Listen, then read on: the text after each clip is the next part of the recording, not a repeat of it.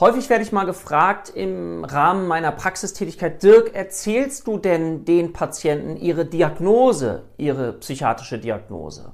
Und dann sage ich, es kommt darauf an. Und zwar ist es ja so, dass Diagnosen einerseits stigmatisierend wirken können, aber sie können auch entstigmatisierend wirken, also hilfreich wirken. Und das ist etwas, wozu ich auch dich einladen möchte zu schauen, wo kann es hilfreich sein und wo kann ich aus einer Diagnose vielleicht auch eine Ressourcenorientierung machen. Also wo liegt die Chance, wo liegt das Potenzial, wo möchte ich mich zukünftig hineinentwickeln. Und gleichzeitig ist es so, dass manche Betroffene das Gefühl haben, auch endlich weiß ich, was es ist. Dann wirkt es entlasten. Oder jemand anders, der das Gefühl hat, oh, jetzt habe ich eine Depression, jetzt bin ich eine Depression. Und da siehst du, wie diffizil und schwierig das ist und wir im Einzelfall das immer wieder genau und sorgfältig abwägen sollten.